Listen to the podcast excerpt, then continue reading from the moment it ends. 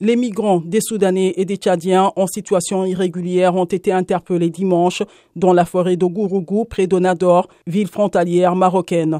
Ils devaient comparaître ce lundi devant le procureur général de Nador. Certains sont accusés d'actes de violence lors de leur arrestation. Le Maroc joue le rôle du gendarme au service de la politique européenne d'immigration, estime Omar Nadji, un militant de l'Association marocaine des droits de l'homme. Pour lui, les autorités auraient dû protéger ces demandeurs d'asile au lieu de les arrêter. De nombreux migrants subsahariens cherchant à accéder clandestinement dans l'enclave espagnole de Melilla ont érigé des abris de fortune dans la forêt de Gourougou. Le 24 juin dernier, 23 personnes ont trouvé la mort lorsque près de 2000 Soudanais avaient tenté d'entrer en force à Melilla à partir du poste frontière de Nador.